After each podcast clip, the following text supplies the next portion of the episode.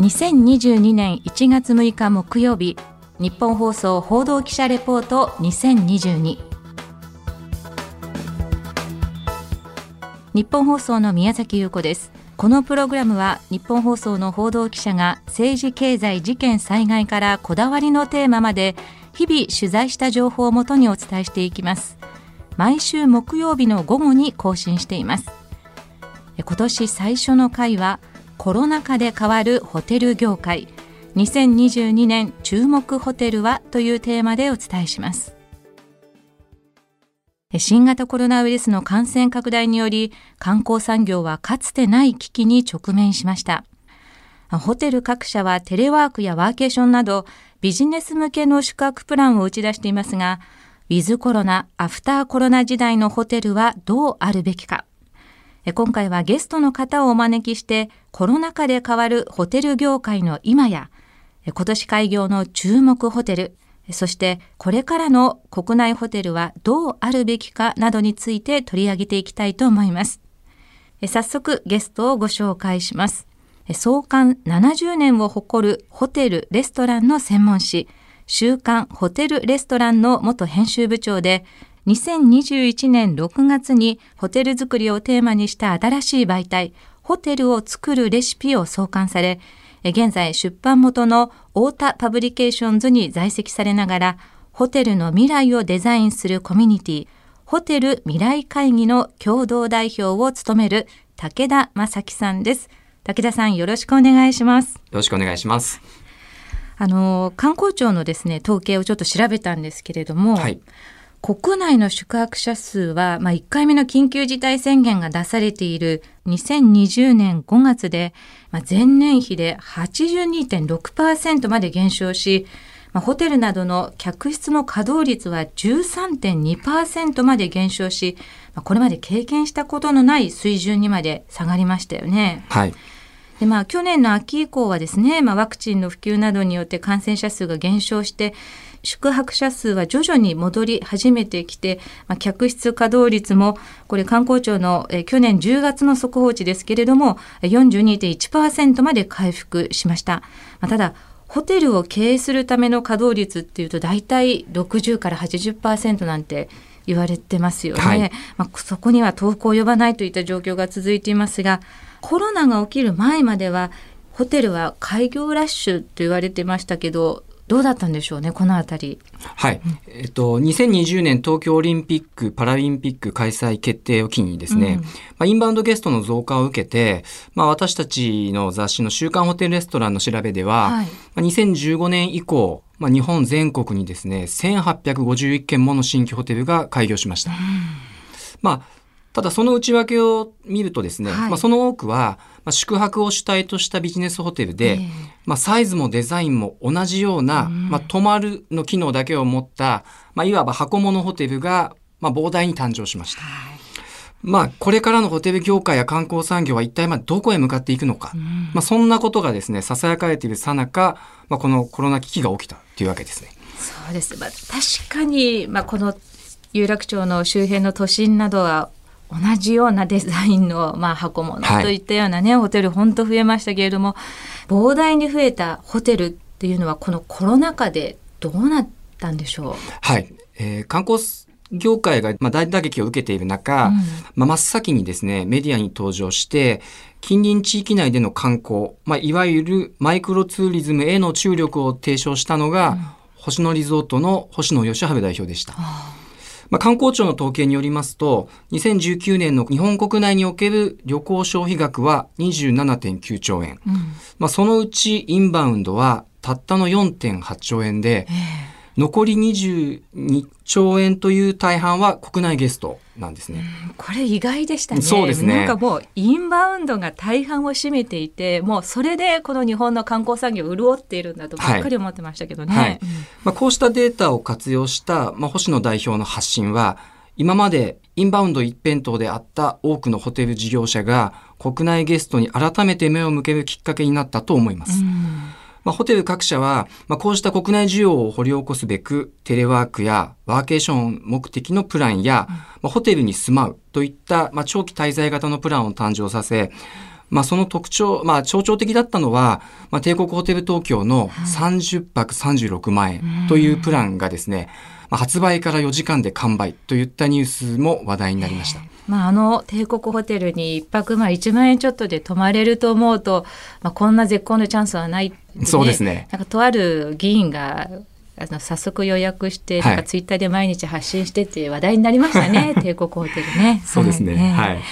まあ、あのその観光ではなくてですね今のようにこうビジネス客を取り込もうとしたこの新しいホテルのプランっていうのは今でも好調なんでしょうかね？そうですね。まあちょっと辛口なことを言うと、えー、まあテレワークプランといっても、うん、まあ今のホテルの平均っていうのはだいたい20平米前後の、えー、まあスペースの客室が大半で、うん、まあそのうちのですね、まあ大半については、まあバスルームと、まあベッド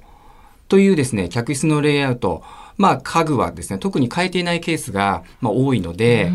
まあ机、椅子ともに、まあ、仕事をする上で快適なスペックとは言い難いホテルもあります。テレビ会議の背景がね、ベッドっていうのは微妙ですよね。いや、あの、時々ねテレビなんかでもあの最近こうテレワーク出演というかリモート出演のあの専門家なんか多くなりますけれどもいかにもホテル出張先のホテルからなんだろうなっていうような背景がベッドって、たまにあったりしますもんね。そうですよね。えー、なんでまあ結局、まあ、テレワークプランというものの、まあ、使い方はゲスト次第ですから、まあ、お得に泊まれる、まあ、ラブホテル代わりっていうような需要も少なくないっていう声もですね、うん、あの聞かれました。まあ、ただ、まあ、一部のホテルでは快適な滞在を提供すべくチャレンジしているところっていうのもあります。あの一例ではありますが、えー、まあ、現在販売は終了しているんですけど、はい、あの札幌グランドホテルでは、うん、まあ、一室料金で宿泊用の客室と仕事部屋を分けて2部屋提供し仕事部屋はベッドを撤去してハイバックチェアやプリンター、まあ、文具や延長コード、まあ、コーヒーメーカーなども設置して快適なオフィスを提供していました。まあ、そして、えっ、ー、と、ザ・ゲートホテル京都高瀬川バイヒューリックでは、はい、えー、ビトラーのですね、昇降式のデスクに、ハーマンミラーのアーロンチェア、うん、まあ、照明はアルテミで、モニターやキーボード、マウスなどもが完備され、仕事に没頭できるハイスペックな部屋を提供しています。あの今おっしゃっていただいたこれブランド名メーカー名というんですか？有名なんですか？いやもう そうですね。あのやっぱりぜひね家では使いたいと思える。ビトラのデスク、はい、ハーマンミラーのアーロンチェア。アーロンチェアって何ですか？まあこれあのハーマンミラーの有名なですね、はい、椅子のあの名前なんですけど。はい。まあこういったやっぱり椅子っていうのはかなり快適な仕事をする上での快適な椅子っていう。はい、照明はアルテミデはい。これも、まあ、有名なですね、照明なんですけど、どこの国のブランドなんですか？ですね、イタリアだったと思いますね。はい。後でね、調べてみますけれども、はい、まあ、そういったハイスペックな部屋を提供しているホテルもあるわけですよね。そうですね。他にもありますか？はい。うん、あとですね、えっ、ー、と、すごく興味深いのは、あの、佐賀県の嬉野市にある嬉野温泉綿屋別荘ではですね、はい、まあ、稼働していない客室をもうオフィスにですねリノベーションしまして、まあ、東京の企業をサテライトオフィスとして誘致を、はい、えー、しました、うんうん、まあ、これぞですねまさに宿泊施設イコール観光、まあ、だけでなくて、うん、まあ、宿泊施設がハブになって、うん、企業と地域を結びつけた、まあ、好事例ですね、まあ、これからの東京にも大変注目しています。このコロナ禍であってもですね今年今2022年に開業するホテルっていうのは当然いくつかはあるんですよね。はい、そうですね。あのぐらいあるんですね。はい、えっ、ー、と少子の調べでは、ええっと2022年の新規開業計画のホテル件数は179件です。国内で？はい。その開業ホテルの中で武田さんがこれって注目しているホテルってありますか？はい。えー、個人的には、えっと、これから挙げる3つの、まあ、ホテルを注目しています。はい。一、つ目は、えー、静岡県小山町に、2022年秋に開業する富士スピードウェイホテルです。富士スピードウェイホテル。はいえっと、これは、まあ、日本でも人気のグローバルブランド、ハイアットと、世界を代表する日本メーカートヨタがタッグを組んで、えー、2022年最大の、まあ、注目のホテルだと思います。はい。まあ、この富士スピードウェイホテル、アンバウンドコレクションバイハイアットは、ハイアットに加盟するホテルですが、うん。え既存のパークハイアットやグランドハイアット、アンダーズ、ハイアットセントリックなどといったブランドとは違い、うんまあ、コレクションブランドとか、うんソフトブランドと言われるカテゴリーになります。まあハイアットにも一言でハイアットといってもこういろんなタイプのハイアットがあるんですね。そうですね。ええはい。まあ、このアンバウンドコレクションバイハイアットっていうのは、ええまあ、各ホテルがそれぞれ唯一無二のストーリーを持った、うんまあ強烈な個性が求められるブランドで、独自のコンセプトでその土地のランドマークとなるような存在感が求められているそうです。なるほど。はいうんうんで、このホテルはなんと、ええホテル邸の中に、ええーモータースポーツミュージアムっていうのが同居していまして、そしてサーキット側の客室からは目の前のコーナーから長いホームストレートを見見晴らすことができるそうです。まあ、世界中のモータースポーツファンであれば、ええ一度は訪れたいホテルになりそうです。なるほど。もう車好きにはね、はい変わらないホテルになりますよね。そうですねええこの他にありますか？あとはい二つ何でしょう、はい。うんえっと二つ目はですね、え2022年4月22日に大阪の新今宮に開業するオモセブン大阪バイ星野リゾートです。新今宮ですか？はい。うんこのオモはですね、ええまあ地域密着型のディープな観光を売りにしている楽しい、えーホテルになります。はい主には、まあ、ご近所街とオモレンジャーというですね、ご近所ガイドオモレンジャーはいはいという地元をですね、知り尽くしたスタッフがいまして、ええ街に暮らしているかのようなディープな体験をサポートしてくれるっていうのが特徴です。ええはい。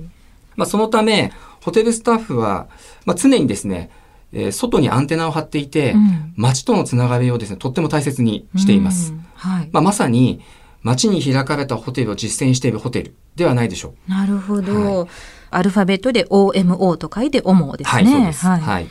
まあ、新今宮っていう地にですね、うんこのオモができるってことは、はいまあ、これから街がこうどのように変わっていくのかっていうのをホテルとですね、街の未来にとてもワクワクしています。まあ、あの、ご存知の方はね、多いと思いますけれども、新今宮というと、やはりちょっと大阪の西成区愛林地区とはいいう地域なんですけれども、まあ、その地域にこういった星野リゾートが新規ホテルを作るというところの狙い、注目ですよね。こう地域全体がまあどう活性化していくかというところですよね。あと一つなんでしょうね。はい。うん。で、三つ目はですね、ええ。ちょっと違う視点での、まあ、注目ホテルになるんですけど、はい。まあ、アパホテルリゾート、新潟駅前大通りです。おそらくですね、ええ。2022年度で国内最大級の客室数、まあ、1001室を誇る、はい。えー超大型ホテルが JR 新潟駅前に開業します。はいはい。まあ、インバウンドゲストの宿泊者数では、うんまあ、それほど上位ではない新潟県において、はい。まあ、アパホテルがですねうん、どのような戦略を立てているのか、まあ、うんそしてそれを迎え撃つ既存のホテルっていうのはですね、どう立ち向かっていくのか。はい。まあ、新潟生まれの私としてはえ、まあ、これからですね、注視していきたいと思ってます。確かに新潟県にこうインバウンド客が退去してお押し寄せてるっていう映像あまり見たことないですしなぜ新潟県にこれだけの大型ホテル、なかなか注目ですね。そうですね。これはい。今日ちょっとねお時間がこれでいっぱいになってしまいましたのでこの続きはですね、えー一週明けて1月20日にお送りしていきたいと思いますので武田さんちょっと次回もはいお付き合いいただけますでしょうか？はい、よろしくお願いします。はい次回はですねこの国内ホテルはどうあるべきか、まあ、ホテルの未来などについていろいろお話を伺っていきたいと思います武田さん次回もよろしくお願いしますよろしくお願いします。ありがとうございました。日本放送報道記者レポート2022次回は畑中秀也記者が担当しますそして再来週1月20日に今回の続きをお送りします。今週もお聞きいただきありがとうございました。日本放送の宮崎優子でした。